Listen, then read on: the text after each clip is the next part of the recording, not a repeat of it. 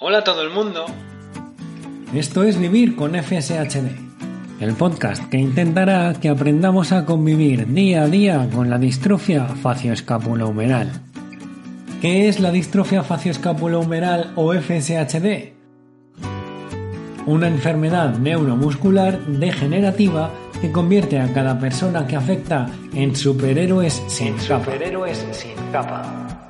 Yo soy Neftali Cabrero, un afectado más con el objetivo de disfrutar cada día pase lo que pase y aprendiendo de todo aquel o aquella que esté dispuesto a enseñarme. Gracias por venir y espero que disfrutes.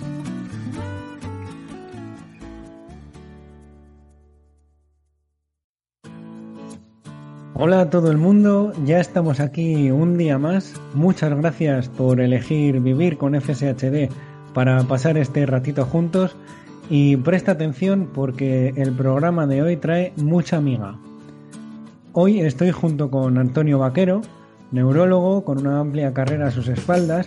Y si formas parte de la asociación FSHD Spain, estoy seguro de que su nombre como mínimo te sonará ya que forma parte de la asociación y está dentro del grupo sanitario y siempre está ahí para hacernos llegar los últimos avances en la investigación sobre nuestra enfermedad. Hoy vamos a hablar en primer lugar sobre la última patente de la farmacéutica Facio. Vamos a ver qué significa esta patente, por qué han hecho esta patente y después Antonio nos va a dar unas, unas pequeñas nociones básicas para que podamos entender a un nivel de usuario sin conocimientos de medicina o genética cómo funciona nuestra enfermedad y qué tipo de, tratamientos ha habido hasta ahora. ¿No es así, Antonio? ¿Qué tal estás? Hola, buenos días. Muy bien, estoy muy bien.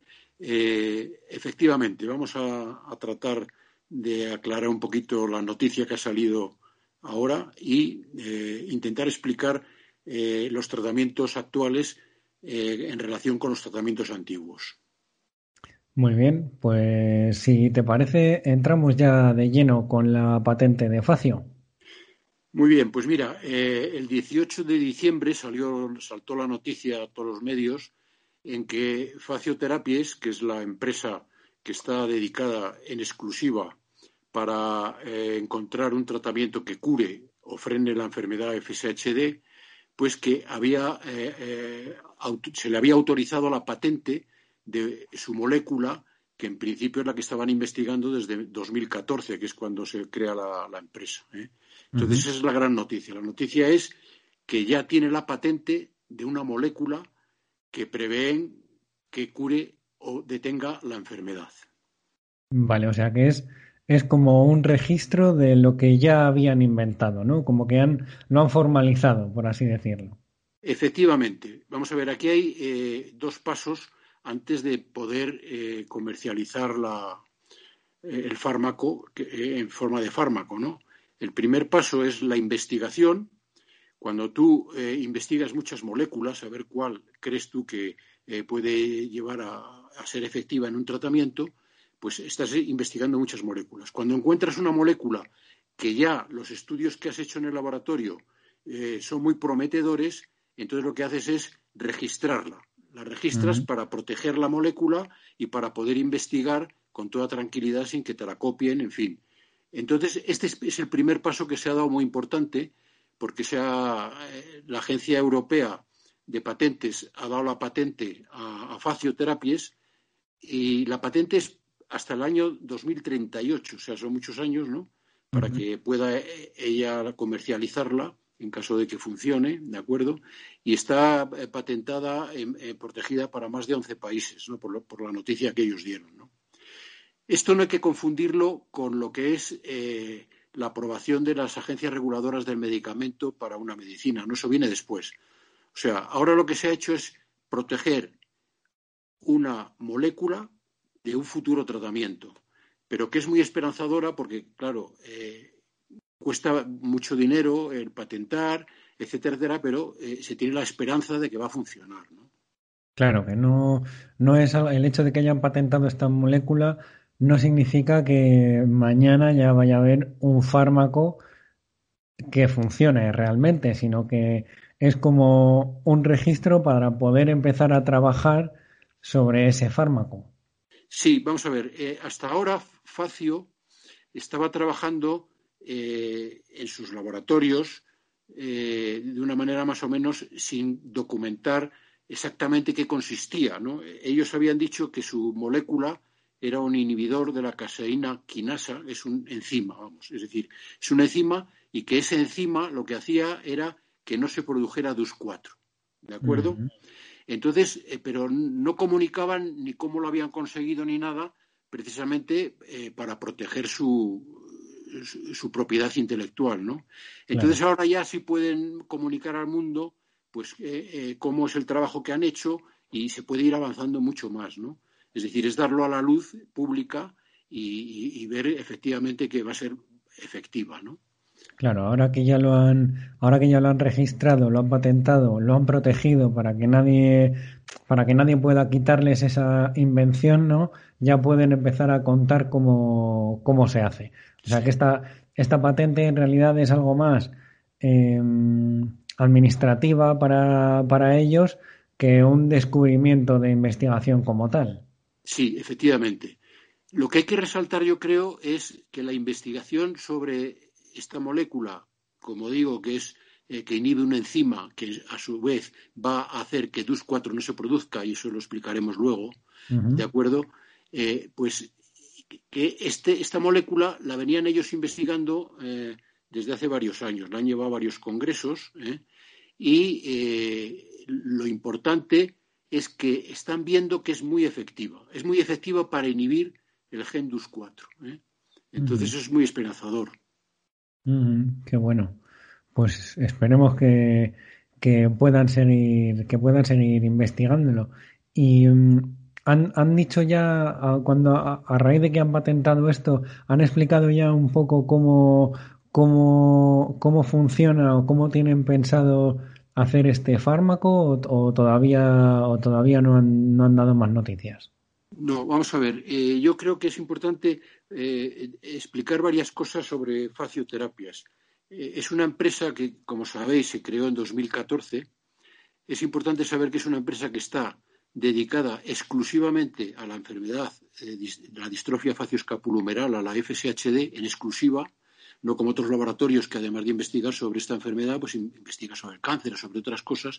Está totalmente volcada en esta enfermedad lo más importante es que el capital es todo de enfermos o asociaciones o de forma altruista gente eh, que pone el dinero económicamente para eh, encontrar un tratamiento efectivo para la FSHD.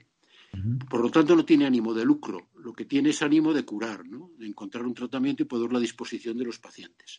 en, estos años, eh, lo más importante que han hecho son dos cosas. Una es crear una plataforma de investigación que es eh, muy novedosa y única para detectar moléculas que puedan ser futuros tratamientos. ¿eh? Y la segunda cosa es que han encontrado varias moléculas y esta última que han patentado es la que más se acerca a un posible tratamiento. Vale, vale, o sea que para, para poder entenderlo un poco a nivel usuario es que han descubierto una, o sea, descubrieron en su día una molécula, que una molécula eh, que es como un, una partícula o algo que, lo que hace es inhibir a DUX4 para que no suelte esa proteína, ¿no? Eso es, exactamente. Es decir, es un inhibidor de DUX4. ¿eh? Entonces, claro, eh, hay que explicar un poquito, para entender la enfermedad nuestra, es muy compleja, muy compleja, cómo se produce la enfermedad y qué es DUS4, porque la gente dirá, bueno, ¿y eso de DUS4 qué es, no? Entonces, yo creo que eso es eh, lo que quiero explicar un poquito a partir de ahora, porque eh, básicamente los tratamientos para nuestra enfermedad, para la FSHD, hasta eh, el año 2010 no había consenso de que el gen que producía la enfermedad era DUS4. Ahora lo explicaré un poquito la historia también, para hacerlo un poquito más ameno. Y desde el 2004 digo, pero desde el 2010, del 2010 ya hay un consenso internacional que la enfermedad se produce por la expresión de DUS4 y entonces todas las compañías ya están dedicadas a inhibir el gen DUS4 y la proteína que produce, ¿de acuerdo? Ah.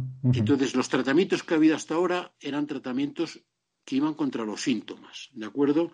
No iban contra la raíz del problema, iban Mm. contra los síntomas que produce la enfermedad, ¿no? Los síntomas, o sea, la debilidad del músculo, la atrofia, ¿no?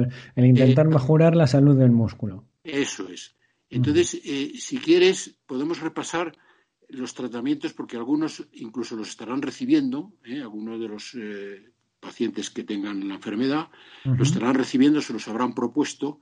Estos tratamientos en algunos eh, alivian, es decir, que, que son tratamientos que son buenos, ¿no?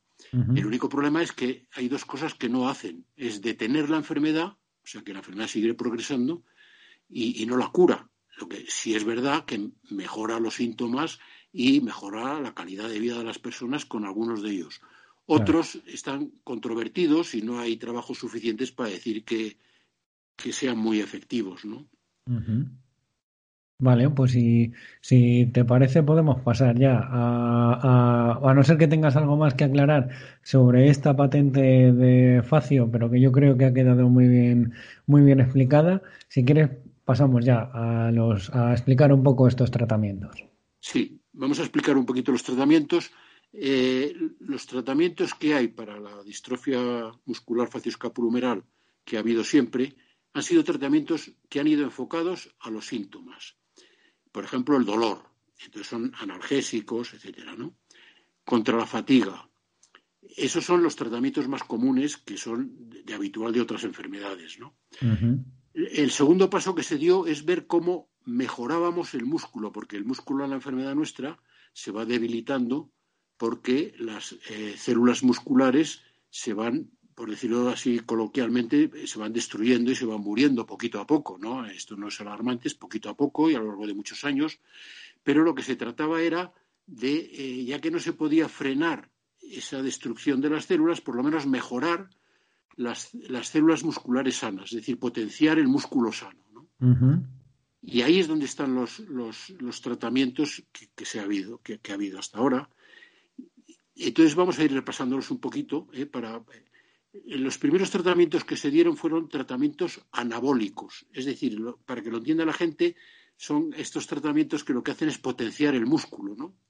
que se dan los deportistas y que muchos están eh, considerados como dopaje, ¿no? Para que no rindan más, ¿no? Los deportistas, ¿no? Claro. Entonces, eh, simplemente estos tratamientos lo que tratan es de que el músculo sano se potencie mucho. Entonces, dentro de un músculo enfermo hay células que están enfermas y células que están sanas. No todo el, el, el músculo, aunque esté afectado el músculo en sí, ¿eh? un músculo del homóplato del brazo, ¿no? Uh -huh. No todo el músculo tiene todas sus células enfermas, solo parte de ellas, gracias Solo a Dios. parte. Solo parte de ellas.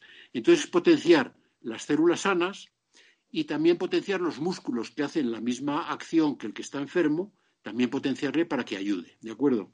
Claro, que, Entonces, eso que, que, así es lo que surge un poco lo que llamamos la compensación, ¿no? Que no puedes utilizar un músculo, entonces utilizas algún complementario para poder realizar esa función que tendría que hacer ese músculo.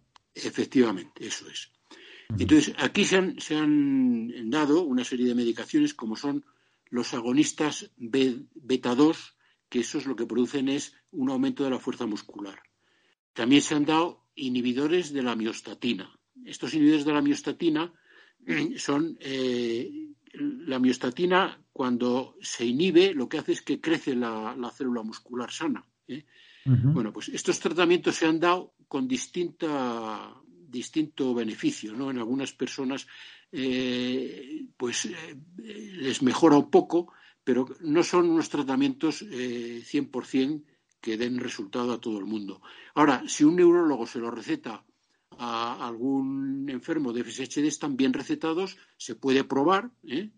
y ver eh, si tiene efecto positivo, pues se puede tomar. Es decir, que, que es una alternativa, ¿no? Y estos agonistas beta 2 y los inhibidores de la miostatina eh, son un, un, fármaco como, sí, son fármacos. Como tal. Los, los, agonistas B2 los conoce la gente son, porque esto se vio, el salbutamol que se dio para, para el asma, son fármacos que se llaman agonistas B2 que sirven para la hipertensión, para el, el, el, el asma y todo esto. Entonces, esto se vio que estos pacientes eh, asmáticos y tal, que, tomaban esta medicación, su, potencia muscular mejoraba, ¿de acuerdo? Estos, por ejemplo, los deportistas no pueden tomarlo. Si os acordáis, hay algunos deportistas que dicen, no es que yo tengo asma y me... Y, tengo que tomar esto. Y, se trata con estos, con los eh, eh, agonistas beta 2, ¿no? Mm. Entonces, estos todavía se dan, estos fármacos se dan y, es el salbutamol, lo hay en pastillas o, en, spray, ¿no? y, bueno, pues eh, es uno de los tratamientos sintomáticos, por decirlo de alguna manera.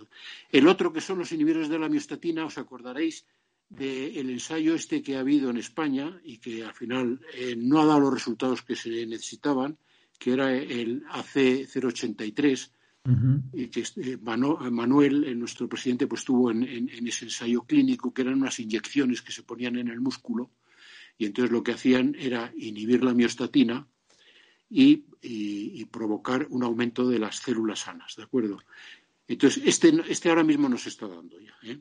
¿Qué es la miostatina, Antonio? La miostatina, vamos a ver, esto es un es una eh, una sustancia que está en los músculos, eh, una proteína, la miostatina es una proteína que está en los músculos, que eh, es para regular la generación del músculo. Cuando el músculo se estropea, ¿no? se rompe en una lesión de un atleta, ¿no?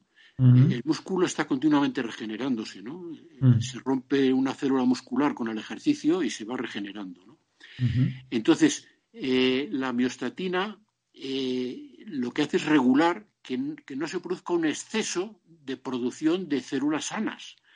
Ah, eh, porque se vio que la gente que, eh, vamos, los animales que no tenían miostatina eh, crecían brutalmente. Es decir, se vio, y por ahí es de donde se dedujo luego que podía ir bien para las distrofias muscular FSHD, ¿no?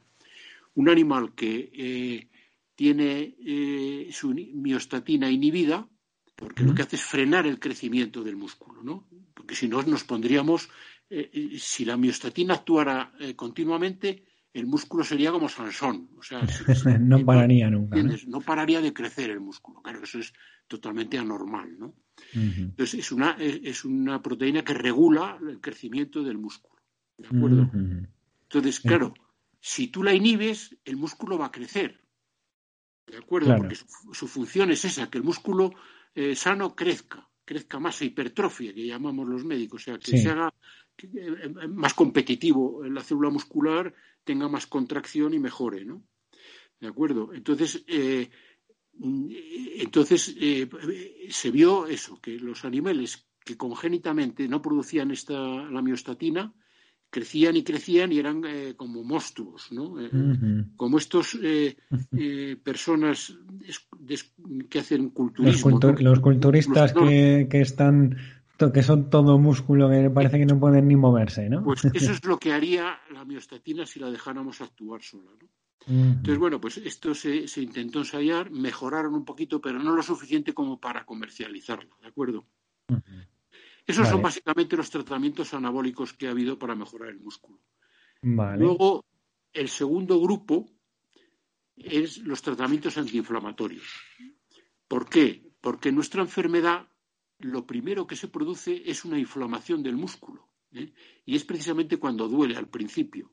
Es decir, que las células nuestras del músculo de FSHD lo primero que sufren es que se inflaman, hay una inflamación, y entonces eh, se van muriéndose porque eh, las células que, se que, defienden de la inflamación atacan a la, célula muscular y la destruyen. ¿no?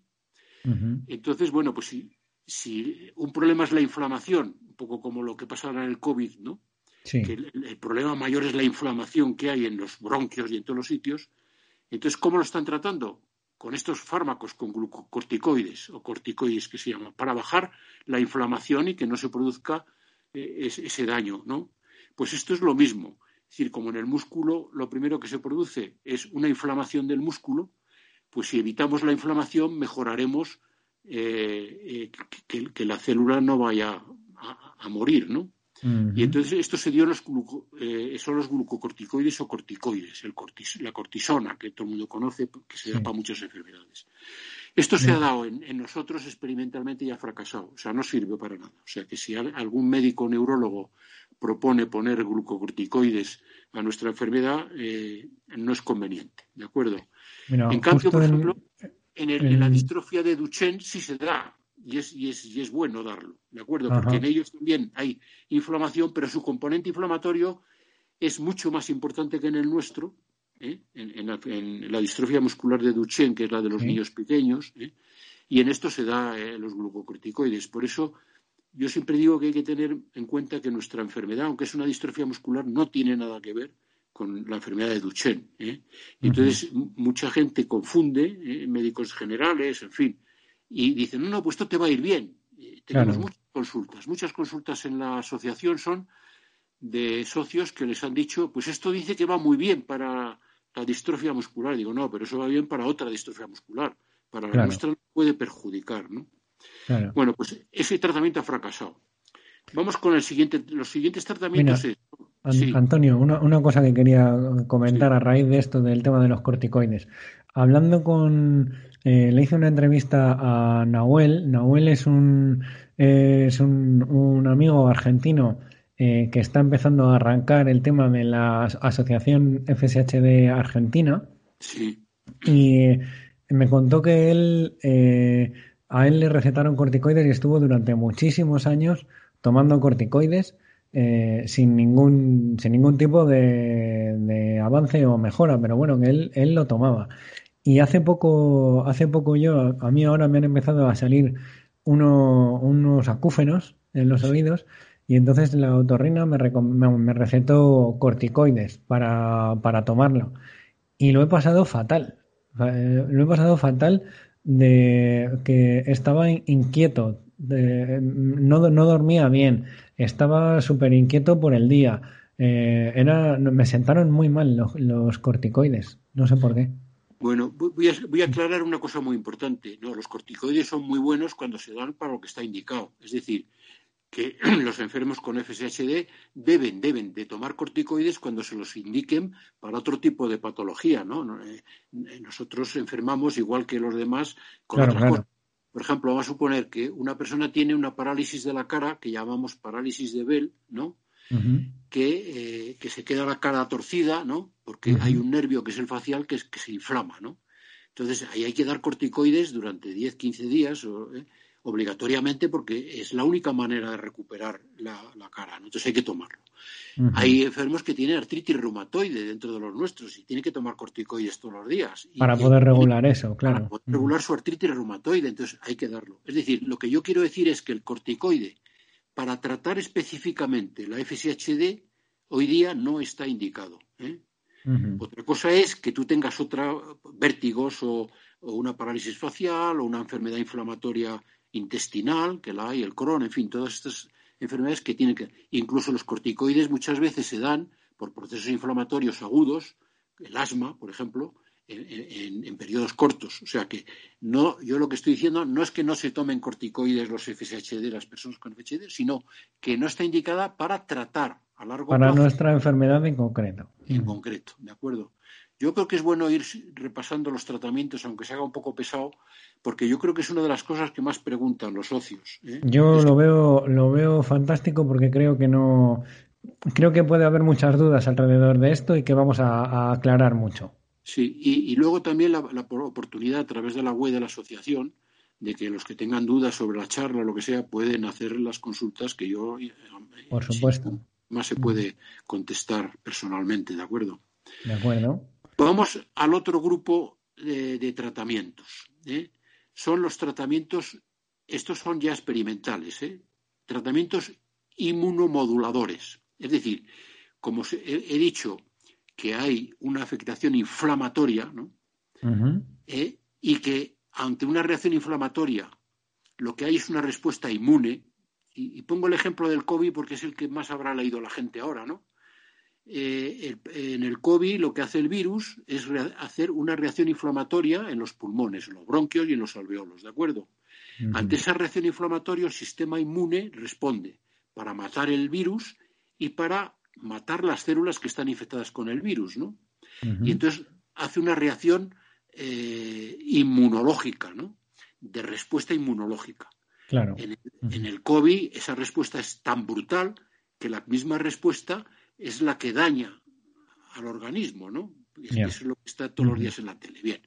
Bueno, pues estos inmunoreguladores lo que tratan, y se da para el COVID, es que en aquellas patologías como la nuestra, que hay una reacción inflamatoria, que es el principio, el principio de cómo enferma nuestro músculo, y que a, a raíz de esa reacción inflamatoria hay una respuesta inmunológica, modular esa respuesta inmunológica, para que no destruya la célula, para que mejore la inflamación sin destruir, sin Sin matar la llegar a célula. destruir. ¿De acuerdo?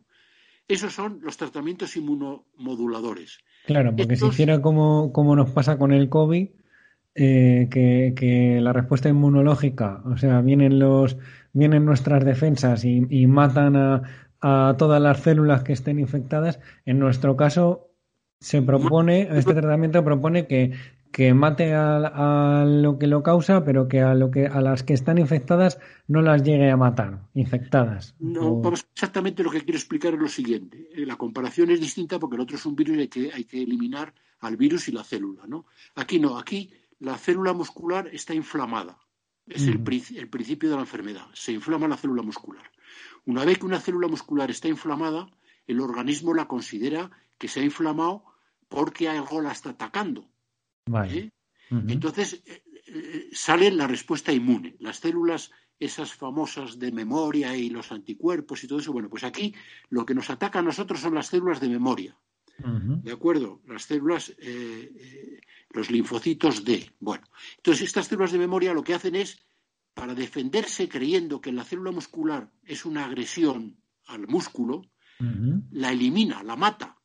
Lo que se trata con nosotros es que baje la inflamación sin que la célula muera. Sin que llegue a morir. Eso es para que se salve la célula. ¿De acuerdo? Para que el músculo, aunque esté inflamado, siga viviendo en la célula y siga funcionando, ¿no? Vale, No vale, sé si lo he explicado. Sí, yo, yo creo que ya se ha entendido mucho mejor, sí. Bueno, entonces esto es un tratamiento que está también experimental y, y está en ensayos clínicos, pero que es una vía distinta de la del DUS4 que ya veremos, ¿no? Esto es las consecuencias, como estamos diciendo. Esto se llama ATIR 1940. Esto lo digo, pero bueno, es igual el nombre. Es un fármaco que está a nivel experimental, no está ni en humanos. ¿De acuerdo? Vale. Vamos a ver el otro tipo de tratamientos que hay para mejorar la fuerza muscular. Son los tratamientos de hormonas, hormonales. Esto también lo entiende muy bien la gente porque, claro, eh, estas medicaciones están prohibidas en los atletas, ¿no? Es doping. Claro. ¿Por qué? Pues porque mejora la fuerza muscular y mejora las células sanas, ¿no? Bueno, pues ahora hay mismo un ensayo eh, en Estados Unidos eh, y en otros países también, ¿no? Con testosterona y hormona del crecimiento juntas. Se está dando testosterona, eh, que es una anabolizante, que para que lo entienda la gente, esto que está prohibido para, para aumentar el músculo en los atletas, Sí. ¿no? Y la hormona del crecimiento, que es para que los niños que no que son bajitos porque tienen enfermedad se les da para que crezcan, ¿no? Entonces se ha visto que asociado estas dos, estas dos eh, hormonas, ¿no? la testosterona y la hormona del crecimiento, mejoran eh, la función del músculo en enfermedades con distrofia muscular, eh, en otras incluida la FSHD. Y ahora se está haciendo un estudio en FSHD, ¿de acuerdo?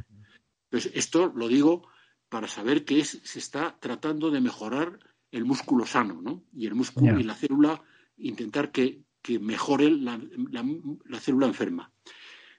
Mm, eh, esto todavía no se sabe qué, qué va a pasar, si es bueno, si es malo, o sea, que nadie se ponga a- ni, ni a, que- ni a, a tomar anabo- A intentar anabolizantes, conseguir esto, claro. eh, ni hormona del crecimiento ni nada. Esto está totalmente experimental y no se sabe si va a ser bueno o no, pero se está haciendo, ¿de acuerdo?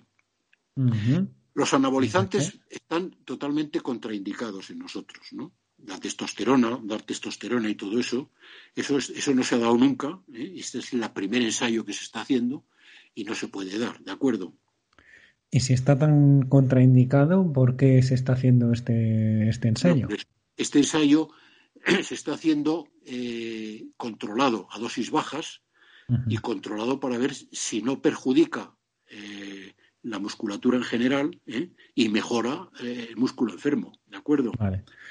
Claro, es que esto, a ver, yo sin tener ni idea de, de todo esto, lo veo un arma de doble filo, porque eh, es posible que al músculo, al músculo más afectado le pueda, le pueda dar un pequeño chute, ¿no? Un pequeño arranque, pero al músculo más, más sano eh, puede ser una bomba. No sé. Claro, a dosis altas sí, pero a dosis bajas está controlado médicamente. Eso habrá que ver el estudio cuando termine, porque ya sabéis que los estudios se, se, estudia primero la seguridad, es decir, que este, este estudio se está haciendo en personas, ¿eh? en, personas con FSHD. Eh, eh, primero es la seguridad, eso, ya lo pasó, el ensayo tipo 1 y 2, que era seguro, que no producía efectos secundarios y que no perjudicaba la salud a las dosis. en, los ensayos 1 y 2 lo que se determina es la seguridad y la dosis, porque puede ser un fármaco que sea seguro, pero si lo das a dosis altas puede ser tóxico, ¿no? Claro. Entonces, esas dos cosas son las que se estudian en el ensayo tipo 1 y 2.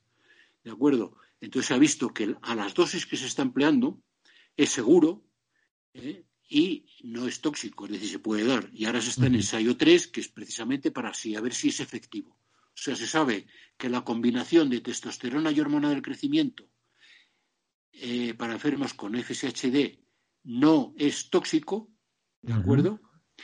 Eh, que es seguro y ahora y que a la dosis que se está empleando es segura y ahora lo que se va a ver es si es efectivo, si vale para algo, ¿no? Vale, o sea que ya está, está ya en, eh, más avanzado de lo que yo pensaba. Vale, sí, vale, sí, sí, está, está avanzado. ¿eh? Se puede poner un día en la, eh, en la asociación cómo está de avanzado y tal, porque claro, no puedo hablar de todos los, de todos no, los no, claro. Bueno, bien, el siguiente, el siguiente que quería hablar es de, vamos a ver, si nuestra enfermedad, bueno, quiero decir otra cosa, un inciso, que es muy importante eh, para saber cómo funciona eh, en los músculos nuestros eh, y para entender los tratamientos estos que hemos estado hablando. En nuestra enfermedad, dentro de un músculo enfermo, no todas las células del músculo están enfermas. Es decir, nuestra enfermedad es muy rara porque afecta al músculo, a unos determinados músculos más que a otros, pero no a todas las células del músculo, e incluso en una célula del músculo hay núcleos que están más afectados que otros. Es decir, que es muy selectiva. Madre mía, ya te digo. ¿eh? Es muy selectiva. Esto es muy complejo y lo intentaré explicar más adelante, pero quiere decirse que por eso es tan importante ir a la causa. A la raíz de todo. Nuestra enfermedad está muy localizada primero en unos pequeños núcleos de las células de unas pequeñas células del músculo. Así empieza. Luego, si se ataja la enfermedad al principio, ¿de acuerdo? Y conseguimos frenar DUS4, esto sería una revolución, ¿de acuerdo? Por eso que estoy explicando, no es una enfermedad, otras enfermedades afectan a un músculo y coge todas las células del músculo, poco pero todas, ¿de acuerdo? Y las va destruyendo a todas al mismo tiempo. ¿No? En la enfermedad nuestra no. Eso ya lo intentaré explicar pues, en otro día o en otro momento. Vale. Bien, vamos a ver ahora el tipo de tratamientos que son para prevenir que no se produzca la enfermedad. Hasta ahora estamos, hemos dicho los tratamientos para mejorar el músculo, ¿no? Sí, hasta ahora hemos visto los tratamientos que han ido a las consecuencias, Eso a, lo que es la debilidad del músculo y tal, y ahora vamos a ver los que van a la causa, los que van a, la raíz. no, no, no, eso va a ser después. Ah, vale, Dentro de este grupo, los que intentar prevenir, es decir, hacer una vida sana, prevenir que no. Vale, vale, vale, Y aquí tenemos dos, dos, dos eh, tipos de tratamientos. Los tratamientos más que podríamos llamar físicos, ¿eh? que es el ejercicio, la natación, eh, la electroestimulación, la hidroterapia, eh, todo este tipo de tratamientos que son los mejores, son, yo creo que son los que eh, más efectivos al día de hoy, estos evidentemente no curan, es lo primero que hay que saber. O sea, por mucho ejercicio que hagas no te va a curar. Ahora, la calidad de vida te va a mejorar mucho, ¿no? Claro. Entonces, estos tratamientos preventivos, para que vaya más lenta la enfermedad, lo podemos eh, dividir en dos tipos. Uno son los tratamientos físicos y, y, el otro son los tratamientos eh, naturales, podríamos hablar, o de eh, sustancias que están en la naturaleza que impedirían, teóricamente, que el músculo enfermara. ¿Me explico? Sí, perfectamente. Entonces, vamos a ver primero, eh, el ejercicio lo vamos a dejar para el final. Vamos a ver los tratamientos que esto pues, eh, se da en todas las enfermedades, ¿no? Y son los antioxidantes y los antirradicales libres, ¿no? Es decir, en nuestra enfermedad, eh, la vitamina C, la vitamina E, el zinc, todos estos fármacos que intentan prevenir el cáncer, prevenir la vejez, prevenir la vida Mm, que, no se enferme, que sea una vida más activa, etcétera, etcétera, eh, ¿van a ir bien o no van a ir bien? Bueno, esto ya se ha estudiado. ¿eh? Entonces vamos a ir viéndolos un poquito. Eh, este tipo de tratamientos genéricamente se llaman antioxidantes y antirradicales libres. ¿Por qué? Porque la oxidación de la célula es lo que produce que la, célula muera. Y los radicales libres son los radicales de desecho que se hacen en la célula que provocan la muerte de la célula. O sea, toda célula, toda, ¿eh? todo el organismo, va a producir eh, antioxidación y va a producir radicales libres que a la larga la va a matar. Entonces, el organismo nuestro está continuamente regenerando las células, ¿no? Claro. Vale, entonces estos tratamientos que se dan para todo, también se han dado para la FSH. Y vamos a decir, son vitaminas. Entonces tenemos aquí la vitamina que se ha dado fundamentalmente es la vitamina C, la vitamina E y la vitamina D. C de Carlos, E de España y D de dedo. ¿De acuerdo? Vitamina C, D y E. Voy a empezar con la vitamina D, que es la más importante para prevenir la enfermedad. La vitamina D es una vitamina que a FSHD les falta. En el 33%, un tercio, un tercio de los enfermos con FSHD tienen la vitamina D baja. Baja, muy baja. No tienen suficiente vitamina D en su organismo. Y esto es un problema grave, porque efectivamente la vitamina D es una vitamina que se requiere para que todas las células del organismo funcionen bien, no solo para el hueso, que también, no solo para prevenir que el hueso no sea frágil, o sea, la osteoporosis, etcétera, sino también para que funcionen muchos eh, eh, mecanismos mm, eh, del organismo, ¿de acuerdo? Luego, entonces, la vitamina D que falta en los enfermos con FSHD es un problema. Esto muchos médicos de cabecera no lo conocen. Yo siempre que doy una charla lo digo, porque hay que pedir, o sea, pedir, llegar al médico de cabecera, mire usted, la asociación o el médico tal, ha oído una conferencia que han dicho que un tercio de los enfermos con FSHD tenemos la vitamina D baja. Y esto es un problema. Repercute mucho en el cansancio, en la fatiga, en la osteoporosis, en las fracturas, porque claro, si hay eh, posibilidad de caerse, como, bien sabéis, mucha facilidad de caerse con, la enfermedad nuestra, ¿no? Por la debilidad de los músculos de las piernas, pues es un problema. Entonces, todo enfermo con FSHD tiene que tener hecha una vitamina D. Aquellos enfermos que la vitamina D la tengan normal no hay que hacer nada, no hay que darle suplementos de vitamina D. Pero aquellos enfermos que tengan la vitamina D baja, la tienen que tomar. ¿De acuerdo? O sea, estaría bien hacerse unos análisis para ver si para ver tus niveles de, vitamina D. Sí, eso sería obligado. En todos, en el protocolo que existe hoy mismo, vamos ahora mismo para FSHD, hay un protocolo con qué cosas hay que hacer cuando se diagnostica, que hay que estudiar el corazón, el pulmón, el oído, el, fondo de ojo, eh, eh, las enzimas musculares. Bueno, pues dentro de ese protocolo está la vitamina D. Es la única vitamina que está que hay que estudiar. Porque es muy sencillo tratarla y es muy perjudicial tenerla baja. Tenerla baja. Claro, porque hay mucho eh, problema para fracturas, mucha facilidad de fracturas, y no solo eso, yo creo que influye en, la fatiga, influye en, otros procesos metabólicos eh, que, eh, bueno, en muchas enfermedades está implicada la vitamina D, incluso en la, esclerosis múltiple, en muchas, en muchas están implicadas la vitamina D. y ahora, ahora la vitamina D está, la D de dedo de la que estamos hablando, está muy está muy de moda por el tema del coronavirus, ¿no? Que dicen que, que es buena. Claro, por eso, ¿por qué?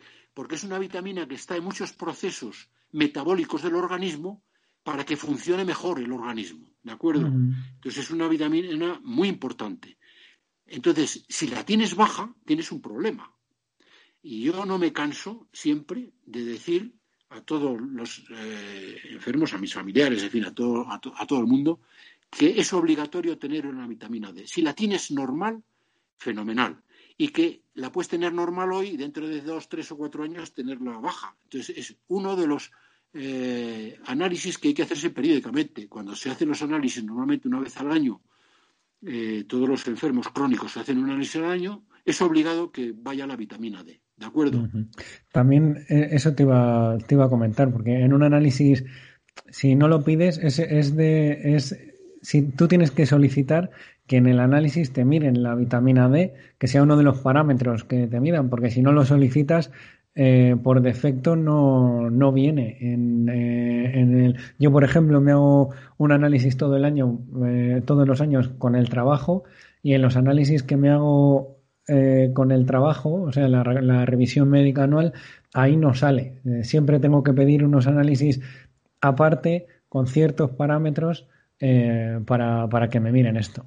Entonces, bueno, solo simplemente decir que cuando que no, que no hay que pedir unos análisis al uso, por así decirlo, sino que tienen que ser unos específicos para que te miren la vitamina D y, y bueno, y los parámetros a mayores que quieras controlar.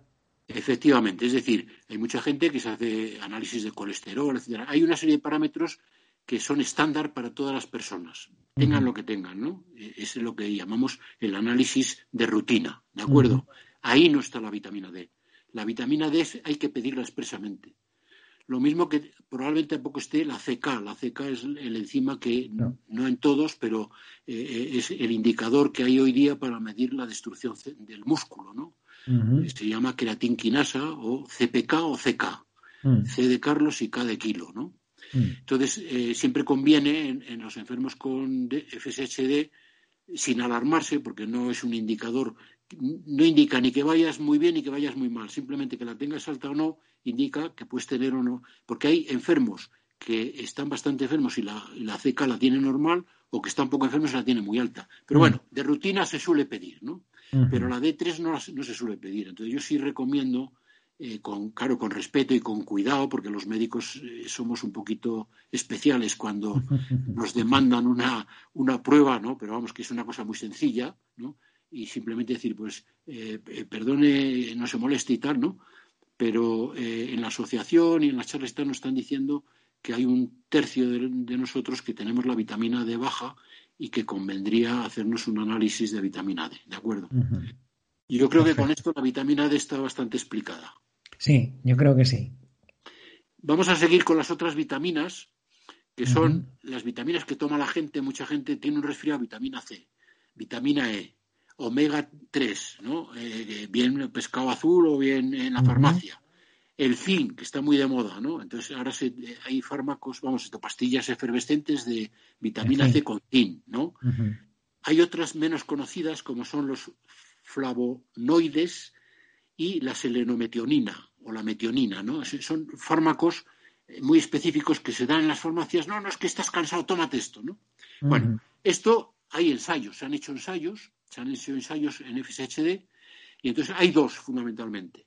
Uno, un ensayo que se ha dado vitamina C, E, zinc, etcétera, a enfermos y, a eh, enfermos que se les ha dado y enfermos que no se les ha dado. Entonces, hay algunos ensayos que han dado eh, que mejoran, ¿eh? que mejoran y, otros ensayos está controvertido. Entonces, como no hay un, una, podríamos decir, un valor seguro de que dándolo va a mejorar, yo en principio no lo recomiendo. ¿Por qué? Lo voy a explicar. Estas antioxidantes y antirradicales libres tienen su efecto a unas dosis determinadas. Si la dosis es excesiva, si das más de lo que necesitas, el, eh, efecto se invierte, es decir, mm. perjudica. ¿De acuerdo? Mm. Y se convierte en prooxidantes, es decir, te oxidan más la célula. O sea, te da el efecto contrario del que quieres. Eso es. Entonces, siempre que esté hecho por médicos y bajo un control de ensayo o bien ya eh, con las dosis del ensayo se podría dar. Si no, te va a perjudicar. Entonces, ¿qué recomiendo yo? La dieta. Es decir, lo que no puede faltar es en la dieta estos ingredientes, porque son muy necesarios, ¿de acuerdo? Entonces, FSHD tiene que tener una dieta sana y luego veremos un ejercicio diario, ¿de acuerdo? Con eso es lo que tenemos para prevenir y que frenar la enfermedad. ¿Y qué llamo una dieta sana? Una dieta que contenga vitamina C, vitamina E, que tenga zinc, gluconato, en fin, omega 3, ¿de acuerdo? Todos estos, estos eh, principios que son buenos. Y ahora que ir viendo también uno, uno, por uno qué, qué alimentos tienen estas, estos eh, principios. Estas vitaminas, ¿no? Y que hay que tomarlo, porque claro, como todo, ahora voy a ir explicando que, que se entienda un poquito, ¿no? La vitamina C y tal, esto es importantísimo, está en verduras y frutas. Y la E también en las verduras y frutas, sobre todo la, eh, vitamina C en las que son eh, eh, naranjas, limones, fresas, todo ese tipo de... Pero vamos, podéis meter en, internet y decir frutas con vitamina C, el kiwi, en fin, muchos, ¿no? Esto es bueno tomar diariamente, o sea, tomar fruta diariamente, ¿de acuerdo? Eh, eh, la, verdura, tomar diariamente, verdura, eh, el brócoli, vamos a decir, en invierno pues hay verduras, el brócoli, en fin. sí, que haciendo una pequeña búsqueda, una pequeña búsqueda podemos ver. Puedes hacer la, una alimentación sana. Eso es, podemos ver la, fruta y verdura que hay de temporada y. que, sea, que sea de temporada para que no sea cara y, que, que tengan estos principios, ¿no? ¿De acuerdo? Vamos a ver eh, otro problema que es los ácidos grasos omega 3. Yo no recomiendo, porque es gastarse el dinero y tomar en farmacia esas pastillas de omega 3 y omega 3, no. Hay que tomar pescado eh, una o dos veces a la semana y si es azul, pues mejor que es lo que tiene omega 3, si fuera el salmón, eh, en fin, el, las sardinas, ver los pescados el pescado azul que tiene los omega 3. Sí. Y eh, la carne, la carne muy, muy, roja, muy tal, esos tiene muchos oxidantes y produce muchos radicales libres. Luego hay que, hay que tenerla, eh, pues, hay que tomarla, ¿no? Pero con moderación, no todos los días un filetazo, porque eso te va a perjudicar, ¿no? es un poco, esa es la idea, ¿no? Es decir, una dieta sana. Y es sana para FSHD y es sana para todo, para el corazón, para todo el mundo, eso es para eh, prevenir el cáncer, para prevenir la vejez, pues ese tipo de dietas es la misma para nosotros, ¿de acuerdo? Mira, me viene muy bien que hables de nutrición y que le des esta importancia porque eh, voy a hacer también una sección de nutrición con una nutricionista eh, profesional que está investigando bien todos los estudios nuestros que, que pueda haber para y bueno ya iré sacando programas también de, nutrición. Así que me viene me viene muy bien que, tú hagas hincapié en, esto como, como médico profesional en ello. Sí. Eh, hay, hay, publicaciones hay bastantes publicaciones yo tengo las tengo no sobre estos sobre estos tratamientos me quedaban dos cosas uno que es la vitamina E y la inhibidores de la miostatina que los hay en los alimentos estos dos los he dejado por al final porque esto no se puede tomar en exceso porque engordan. Entonces, eh, eh, en FSHD el enemigo número uno es engordar. El sobrepeso. El sobrepeso. El sobrepeso es un enemigo eh, tremendo para nuestra enfermedad porque el sedentarismo junto con la obesidad va a producir pues hipertensión, el colesterol, caídas fáciles, en fin, hay que luchar e intentar tener un peso adecuado para la edad y, y la, estatura que tengamos, ¿no? Y hombre, eh, nadie está en el peso ideal, pero bueno, no tener un sobrepeso, estar en el margen del peso eh, admitido, eh, aunque sea el máximo, pero no sobrepeso, ¿de acuerdo? Entonces aquí hay dos, dos, elementos que son muy beneficiosos para, para FSHD, es los frutos secos y el chocolate. Y vamos a explicarlo porque qué, porque claro, si ahora se pone uno a tomar frutos secos a mansalva y chocolate a mansalva, pues Eh, va a ser tremendo. No, se trata de eso, ¿no? se trata de incorporar a la dieta, pues eh, el, que más vitamina D eh, tiene es la nuez. Esto es unas nueces, de vez en cuando, selenio, y eso tiene las avellanas y, las almendras. Es decir, eh, incluso los cacahuetes también tienen eh, estos esos. Entonces, básicamente los frutos, los pistachos también. Es decir, el problema son la sal. O sea, hay que tomarlo sin sal. Eso es lo primero que hay que decir. Hay que tomarlos naturales, ¿no? De los que tienen natural. Hay bolsas ya peladas, mm. porque no es un rollo, pero en, todas las tiendas, mirar, sal cero, sal cero. que estén tostadas son las mejor crudas. Mejor que tostadas. Entonces, incorporar, eh, a veces son un poquito más caras, ¿no? Los, lo que son los frutos secos, pero bueno, incorporar, no hay que atiborrarse, sino incorporar a la dieta eh, nueces eh, o frutos secos de vez en cuando, ¿de acuerdo? Y vamos con el chocolate. El chocolate, vamos a ver, tiene una sustancia que inhibe la miostatina, lo cual quiere decir que si os acordáis lo que os dije de la acelerona C083, que era esa inyección que se me ponía para que el músculo sano aumentara, ¿eh? porque inhibía la miostatina, pues si el chocolate inhibe la miostatina, va a mejorar eh, teóricamente la fuerza muscular. Incluso hay muchos deportistas que lo toman. Bueno, dos cosas con respecto al chocolate. No es el chocolate, sino el cacao. Entonces tendríamos que tomar el chocolate cuanto más puro mejor. Cuanto más puro mejor. ¿eh? O sea, negro, sin leche, porque el chocolate con leche anula todas las propiedades de esta sustancia que, inhibe la miostatina. Entonces tendría que ser chocolate puro, eh, superior al 80%, 80, 85, mejor 85, 90, ¿no? O 100% del chocolate que hay que venden, ¿no? Mm. O el, cacao por la mañana, pues el de los, los cacaos que hay sin mm. azúcar, ¿eh?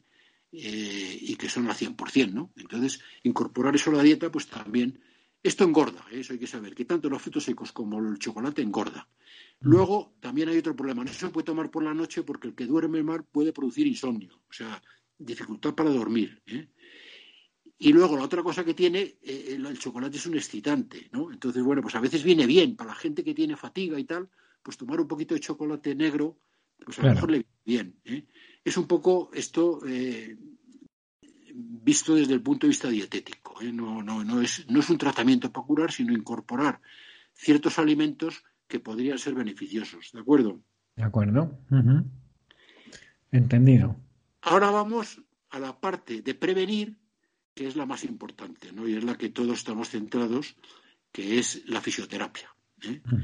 en nuestra enfermedad, y hago aquí un llamamiento eh, si hay alguna autoridad, que me extraña, pero bueno, si hay alguna autoridad sanitaria, a alguien, algún médico eh, que no sea de la asociación o alguna persona eh, que tenga relación con las autoridades públicas, hay que hacer un llamamiento para que no solo la FSD, sino los enfermos con enfermedades neuromusculares están abandonados en cuanto al tratamiento de la fisioterapia y la rehabilitación. Mm. Y por desgracia es el único tratamiento que hoy por hoy se dice que es efectivo para que no progrese la enfermedad, no es que cure, pero es efectivo para que no progrese la enfermedad y sobre todo mejora mucho la calidad de vida de los pacientes. Mejora el dolor, mejora la fatiga y mejora la funcionalidad de, los músculos eh, para hacer las cosas. Es decir, hay un músculo que no te funciona bien para elevar el brazo, pero hay otros que también elevan el brazo y pueden ayudar si los eh, ejercitas, ¿no? ¿De acuerdo? Esa, es, la base. La base es. Entonces, lo primero que siempre digo, esto es siempre, y por eso es tan importante que la sanidad pública eh, lo, lo, subvencione o lo haga, ¿no? es, siempre tiene que ser bajo prescripción y vigilancia de los profesionales sanitarios que se dedican a esto y ahí incluyo todos, desde fisioterapeutas, médicos rehabilitadores, eh, médicos deportistas, eh, sanitarios o, personal del INEF dedicados eh, con carrera superior que estudian anatomía, etcétera, dedicados a mejorar la función muscular, en fin, gente que se dedica desde el punto de vista profesional a mejorar el rendimiento de los músculos. Y si son profesionales específicos o que tienen conocimientos en enfermedades neuromusculares, mejor. Mejor si tienen conocimientos en distrofias musculares, mejor. Y si es en FSHD, muchísimo mejor. Pues ya sería, claro. Sería ya la repera. Pero bueno, lo que quiero decir es que esto hay que, eh, es, es, una asignatura pendiente. ¿eh? porque eh, en la seguridad social las enfermedades crónicas no, no tienen programada rehabilitación. A veces, después de mucho insistir, pues eh, y decir, oye, mira, es que esto me está viendo muy bien y, me lo tengo que pagar, yo no tengo por qué pagarme esto. Entonces los médicos se, se, apiadan, entre paréntesis, porque no está incluido en la cartera de servicios, ¿no? Y dan unas sesiones, pues cada seis meses, cada año, cada no sé qué. ¿De acuerdo? Eso eh, todo el mundo que pueda solicitarlo debe solicitar. ¿eh? ¿eh? por qué?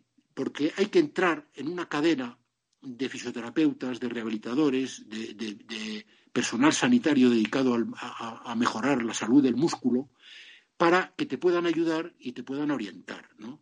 no hay que ir todos los meses o todas las semanas, pero sí te, ayudan a enseñarte cómo tienes que hacerlo en casa, qué cosas te, benefician, qué cosas te perjudican. ¿no? Entonces, eso es fundamental. Y aquí entramos ya a, hablar de todo, ¿no? Del ejercicio físico, que es el, fundamental. Entonces, se ha demostrado que un ejercicio físico, vamos a ver, aquí es muy difícil de entender que es anaeróbico. Eh, aeróbico. Hay dos, dos tipos de ejercicio físico, el aeróbico y el anaeróbico.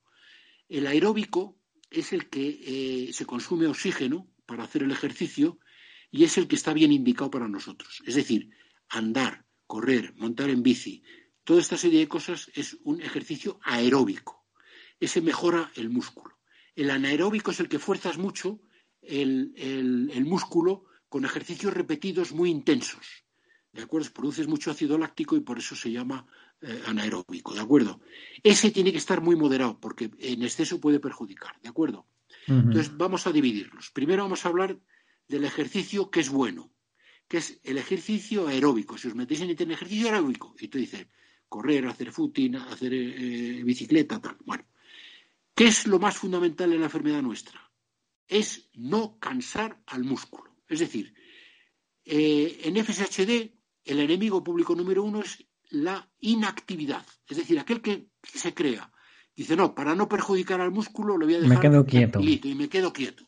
Me, quedo en el sofá todo el día. enormemente. Eso es lo peor que puedes hacer con una enfermedad como la nuestra, ¿de acuerdo? Entonces hay que hacer ejercicio. ¿Qué ejercicio hay que hacer? Cada uno dependiendo de sus posibilidades, ¿de acuerdo? Está contraindicado el maratón, está contraindicado la bicicleta excesiva, o sea, decir, coger la bicicleta y hacerte 100 kilómetros, subir una montaña, todo eso está contraindicado. Eh, está contraindicado todo aquel ejercicio que llamamos extenuante.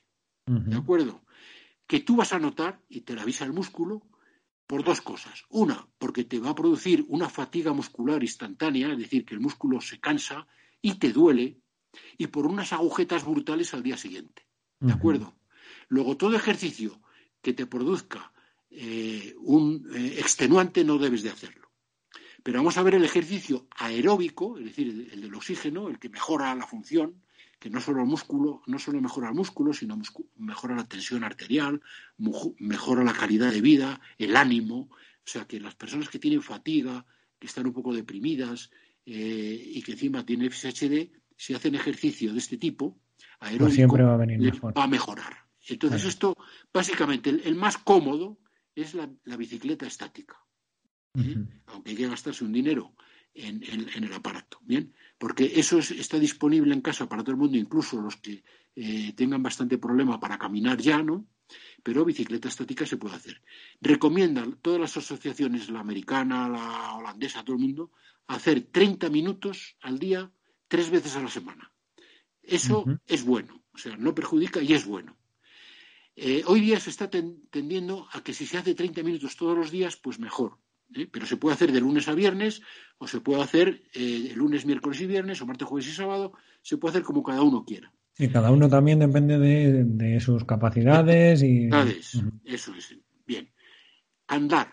Andar es otra eh, cosa que recomendamos. Claro, ahí tenemos el problema de las personas que, por desgracia, tienen cierta dificultad para caminar, ¿no? Entonces, bueno, pues ahí tienen que medirse, andar un poquito es bueno. Si van con bastón, pues, pues teniendo cuidado, en fin pues el que pueda andar que ande ¿eh? todos los días, un rato, ¿eh? un kilómetro, dos kilómetros, cada uno lo que pueda, eso es bueno también, ¿de acuerdo? Eh, básicamente eso son lo, que se recomienda. Todo ejercicio que sea suave ejercicio repetitivo en los músculos suave también es un ejercicio aeróbico, es decir, viene bien. de acuerdo, todos estos ejercicios. Esto consultado con el fisioterapeuta, el rehabilitador o el profesional que yo llamo de tipo hay, hay, muchos hay profesionales ¿no?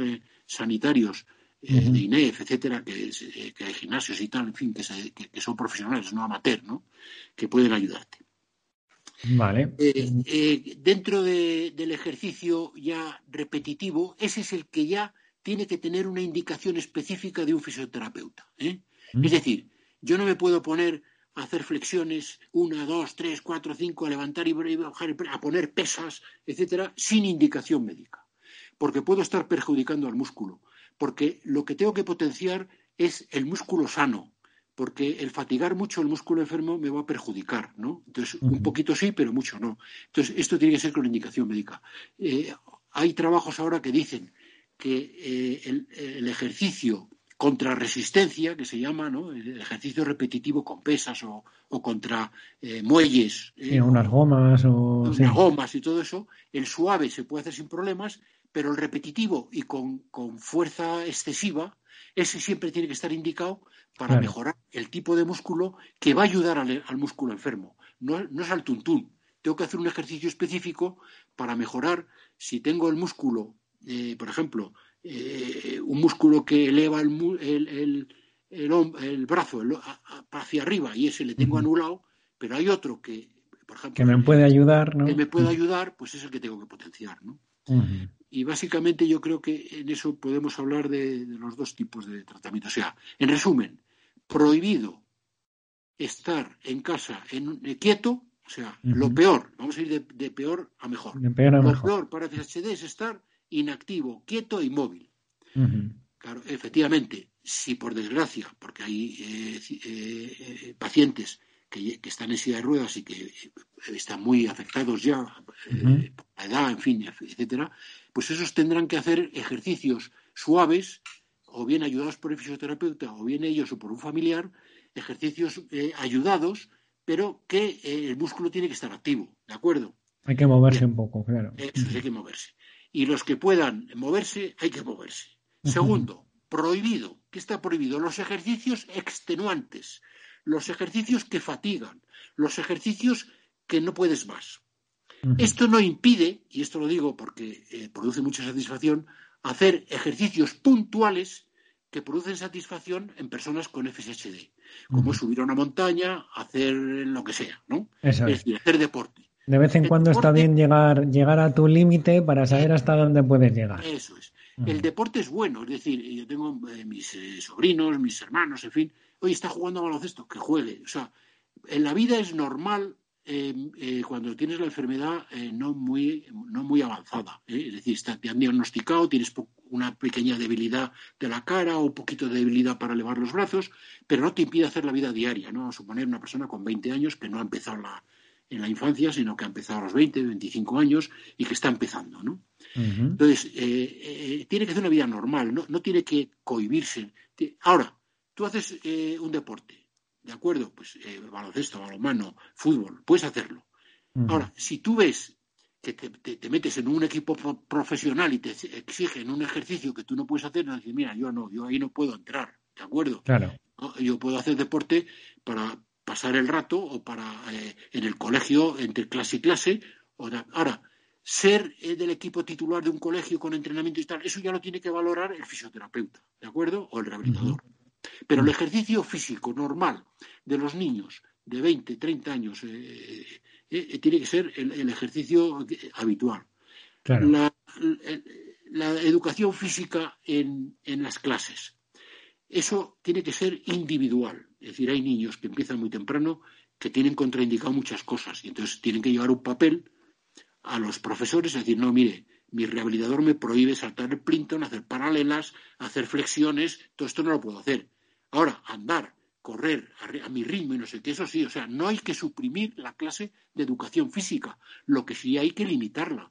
Y exactamente hacer una educación física específica para pacientes que tengan enfermedades neuromusculares, que les venga bien. ¿eh? esa es mi, impresión, ¿de acuerdo?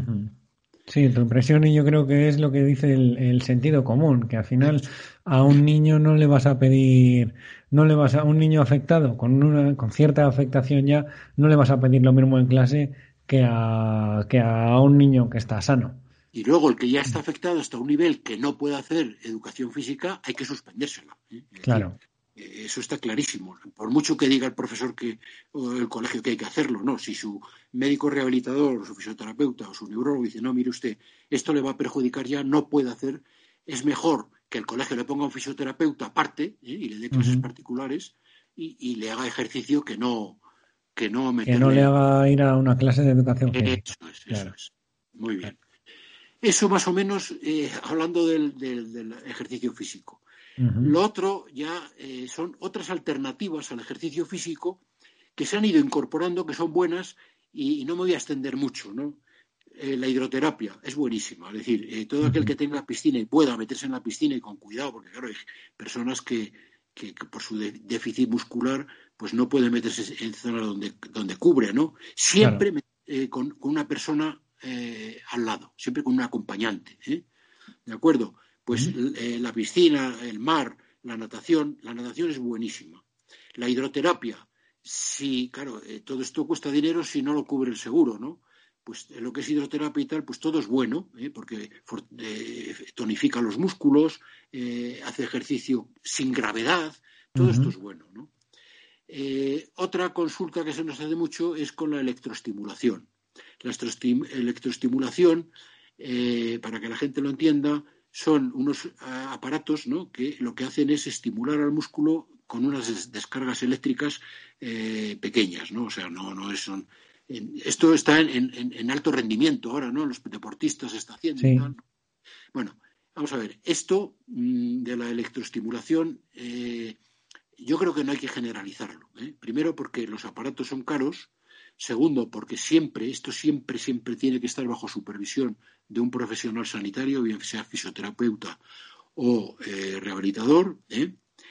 Y eh, esto se empezó, la, electroestimulación, para tratamientos de enfermedades de deportistas, etcétera, ¿no?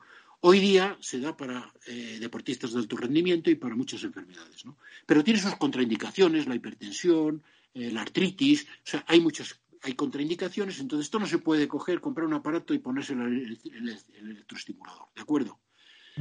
Esto debe ser un complemento, ¿eh? y digo un complemento, porque solo la electroestimulación por sí sola tampoco la, tampoco funciona. Tampoco funciona. Es un complemento al ejercicio físico programado porque ayuda eh, a mejorar eh, el músculo sano, ayuda eh, sin cansarte tú, ¿no? Es decir, un poco es eh, una ayuda, un complemento, ¿no? pero como ha habido también preguntas sobre esto, ¿eh? bueno, pues la electroestimulación es un complemento al ejercicio físico y siempre, si está indicado en, en, el caso particular, y bajo supervisión del rehabilitador y del fisioterapeuta. ¿De acuerdo? Sí. En fin, eh, no sé si te ocurre a ti algún otro tipo de ejercicio que puedas eh, consultarme, porque yo creo que básicamente son esos, ¿no? Yo creo que has, has tocado mucho todo, todos los todos los palos que, hay.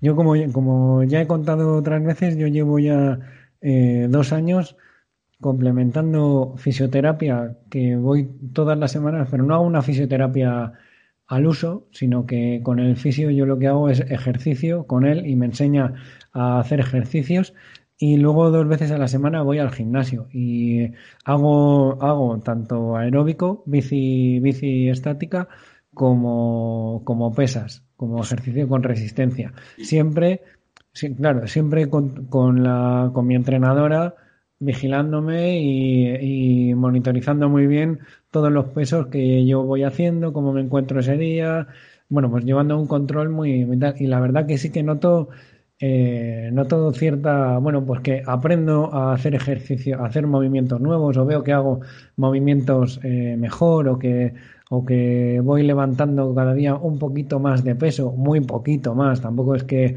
haya unas mejoras eh, grandes porque no, porque no puede ser, pero, pero se nota. Cuando eres constante y, te pones a hacer ejercicio de verdad y a quitarte del sedentarismo, eh, se nota mucho. Sí, me alegra que, lo comentes, porque esa sería un poquito la pauta, claro, que también depende de la gente que está trabajando, de la gente, el tiempo que tiene, etcétera. Pero eso es la pauta. La pauta es eh, hacer ejercicio eh, programado, eh, continuado y bajo la supervisión, ¿no? ese, debe ser la meta, ¿no? Muy bien, Antonio. ¿Y te parece? Vamos a ver. yo creo que hemos tratado eh, todos los tratamientos que ha habido hasta ahora, ¿eh? y, ya, eh, que es muy tarde porque si no la gente se va a cansar mucho, ¿no? Podemos dejar para otro día, porque llevamos una hora más o menos, ¿no? Sí, una hora y diez minutos. Y claro, oír a una persona, yo creo que dice que la atención un cuarto de hora se mantiene, a la media hora ya la gente se empieza a distraer, a la hora ya no atiende nadie. muy interesante que sea. Y como no nos ven, que solo nos escuchan, a veces con, la videoconferencia pues se puede meter algún chascarrillo, alguna cosa para distender, pero bueno, eh, yo creo que, mira, voy a decir una cosa. Estos son los tratamientos que todavía se siguen haciendo porque son los que hay, ¿de acuerdo? Y los hemos repasado casi todos. Si alguno, mm, algún médico le propone otro tipo de tratamiento, si quiere consultar, no hay ningún problema, ¿de acuerdo? De, eso, porque eh, todos están estudiados y hay publicaciones y yo tengo todas, ¿de acuerdo? Vamos a ver. Eh, hay un antes y un después, como he dicho, con el DUS 4. Entonces, claro, el DUS 4 requiere varias, varias charlas, ¿no? Porque es el tratamiento del futuro. Entonces, todo el mundo dice, bueno, ¿y cuándo va a venir el tratamiento? Pero para saber cómo va a ser ese tratamiento hay que entender, por muy complejo que sea, cómo enfermamos nosotros, qué, es la enfermedad nuestra, qué es el DUS 4 y qué importancia tiene el DUS 4. ¿De acuerdo? Eso es. Entonces, eso yo creo que sería eh, una segunda charla. El siguiente programa. El siguiente programa sería sobre DUS 4. en realidad sería de, nuestra enfermedad, de cómo enfermamos y por qué enfermamos y por qué el tratamiento que hay que, dar para curar la enfermedad o para que no progrese es ir a la raíz del problema. ¿De acuerdo? Entonces, haría una pequeña introducción, porque le debemos a Alexandra Belayev, que la conocéis mucho porque ha ido a todos nuestros congresos, que es eh, la profesora Alexandra Belayev, doctora eh, de la Universidad de Bonn, eh, en el año 98, 1998, es decir, que son veintitantos años, mm. ya descubrió el gen 4, ¿de acuerdo? Pero hasta el 2010, fíjate, pasaron 12 años, hasta que la creyeron, o sea, hasta que la comunidad internacional eh, aceptó que la enfermedad nuestra estaba producida por el DUS4, pasaron todos esos años, ¿no? Se podía hacer una pequeña introducción histórica, ¿no? sobre todo por dar relevancia, relevancia perdón, a las personas que nos han ayudado a llegar a donde hemos llegado, ¿no? Entre ellas la primera es el equipo de la y su equipo, ¿no? Que hay varios médicos muy implicados en nuestra enfermedad, ¿no? Entonces, hay un antes y un después, ¿no? Porque al decir que es el DUS4 el que desencadena la enfermedad, eh, aunque se, se, determina en el 2010 ya el consenso internacional, hasta el, 2012 no se publica ya oficialmente con todos los beneplácitos y prácticamente tenemos ocho años de, DUS4. Y básicamente son cinco, ¿no? estamos ya en el 15 hablando, de que todos los laboratorios están volcando en inhibir DUS4. En DUS4. Entonces, esa, esa, esa es, esa es eh, la panacea nuestra. Es decir, el día que se inhiba DUS4, nos hemos curado. Es muy complejo, es muy difícil de inhibir DUS4, pero para saber de qué estamos hablando, aunque sea muy técnico, yo intentaré hacerlo lo más ameno posible.